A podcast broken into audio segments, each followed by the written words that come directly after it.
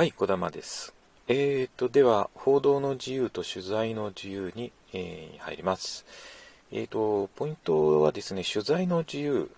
えーこれはですね、憲法21条の精神に照らし、十分尊重に値する、十分尊重に値するというところですね。取材の自由。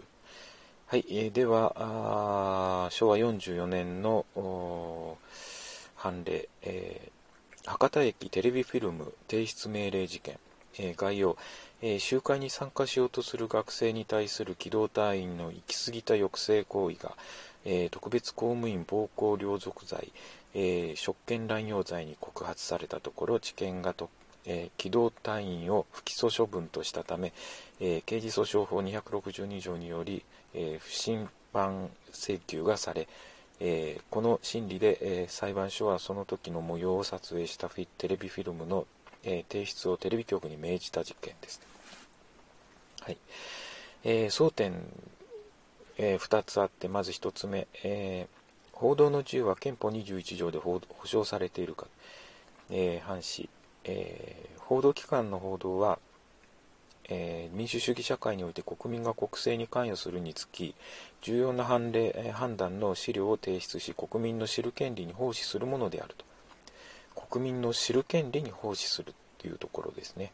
であと従って、えー思想の表明の自由と並んで事実の報道の自由は表現の自由を規定した憲法21条の保障のもとにあるということは言うまでもない。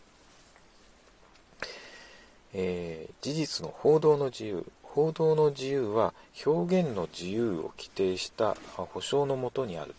ということで表現の自由に含まれるということですね。表現の自由に含まれるのが報道の自由だと。で、え争点の2報道のための取材の自由は憲法21条に保障されるか。え報道のための取材の自由も憲法21条の精神に照らして十分尊重に値する、えここではですね保障をされているとは言ってない。十分尊重に値するっていうところまでしか言ってないということですね。尊重はするけどもっていうことですかね、えしかし取材の自由といっても元より何らの制約を受けないものではなく公正な刑事裁判の実現を保障するために、えー報道機関の取材のか取材活動によって得られたものが証拠として必要とし認められるような場合は取材の自由がある程度の制約を被ることとなってもやむを得ない。いうことです。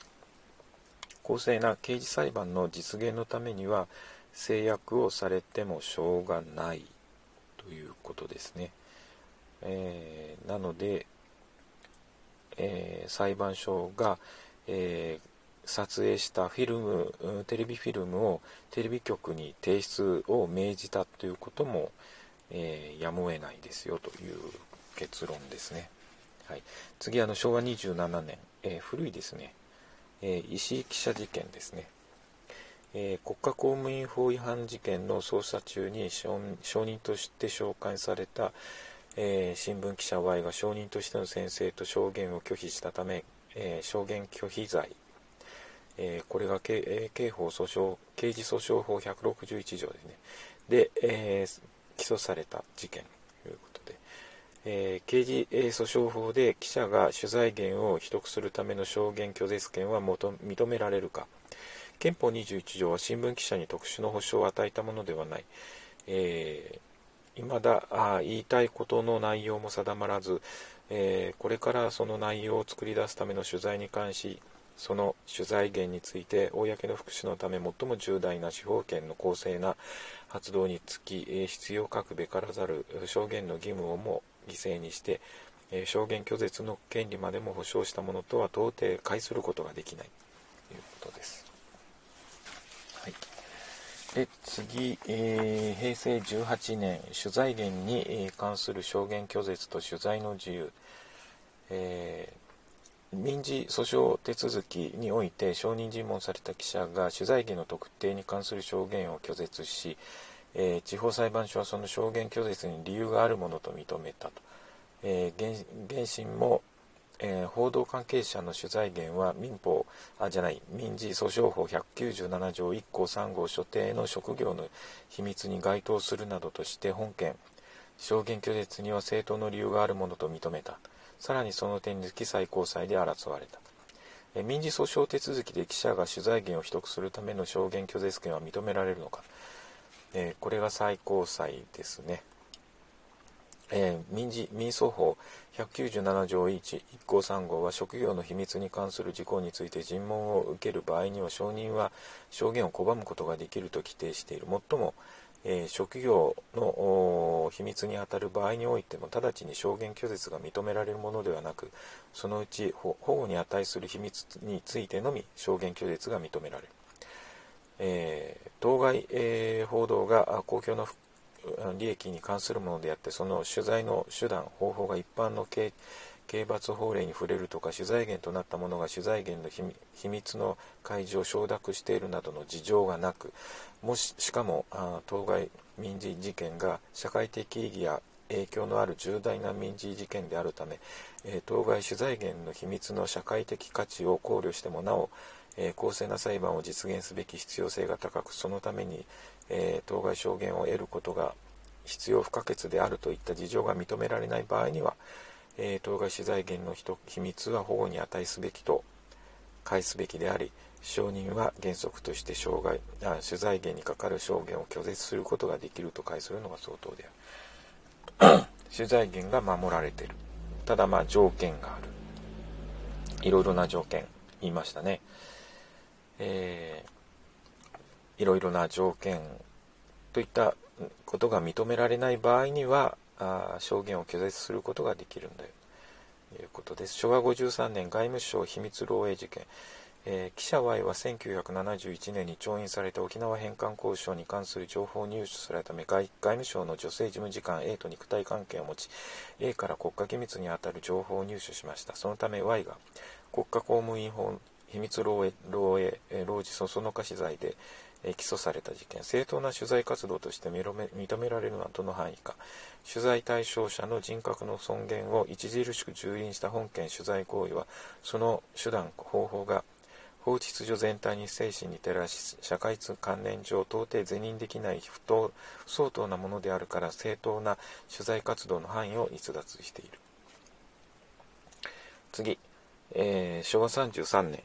えー、北海タイムス事件。新聞社のカメラマン Y が法廷内で、えー、裁判官の禁止を無視して、えー、被告人の写真を撮影したため過料に処せられた、え法廷内で取材を制限する刑事訴訟法規則は、え報道取材の自由を侵害しないか、えー、反し、え公判定の状況を一般に報道するための取材活動であってもその活動が公判定における審判の秩序を乱し、えー、被告人その他関係訴訟関係人の正当な利益を不当に害することがごときものはもとより許されない。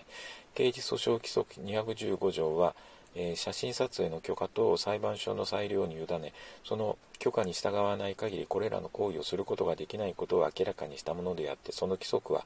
えー、憲法に違反するものではない、はい。えー、TBS ビデオテープ差し押さえ事件平成2年ですね。TBSX はドキュメンタリー番組の中で、え暴力団員によるえ債権取り立ての模様を約11分間放送しましたがその番組を発端として暴力団員が逮捕・起訴されました。この、え事件の捜査にあたり警視庁は差し押さえ許可状により取り立て場面を取材したあ未編集テープを証拠として押収しました。これに対して X は不服を申し立てた事件。えー、捜査捜査機関による報道用ビデオテープを差し押さえることは憲法21条に違反しないか、えー、報道機関の取材ビデオテープが軽視できない悪質な被疑事件の、えー、全容を解明する上で重要な証拠価値を持ち他方右テープが、えー、被疑者らの協力により、え犯行場面等を撮影、え収録したものであり右テープを編集したものが、え編集したものが放映済みであって被疑者においてそれその放送放映を了承していたなど判,、え判事の、えー事実関係のもとにおいては右テープに対する、えー、捜査機関の差し押さえ差し押さえ処分は憲法21条に違反しない。ということです、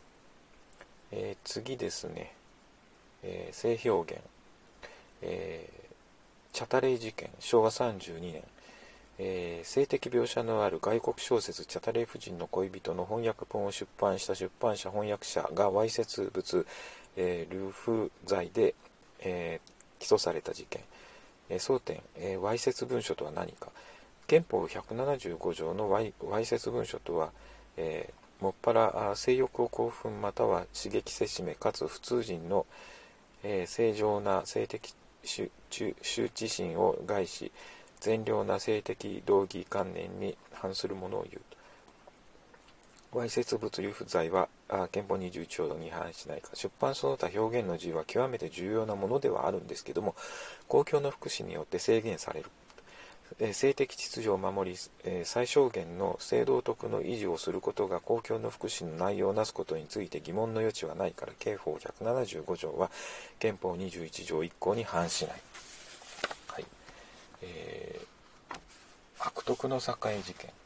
えー、昭和44年。性的描写のある外国小説「悪徳の栄」の翻訳本を出版した出版社翻訳者らはわいせつ不罪で、えー、わいせつ物流不罪で、えー、起訴された事件。わいせつ性はどのように判断するか、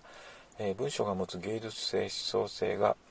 え文章の内容である性的描写による刺激性的刺激を減少緩和させて、えー、刑法が処分の対象とする程度以下に、えー、わいせつ性がしょ、えー、解消されない限り芸術的思想的価値のある文書にあってもわい,、えー、わいせつの文書についての、えー、取り扱いを逃れることはできない。わいせつ性の有無は、えー、文書全体との関連において判断されなければならない。ということです、はい。えー、今日はここまで。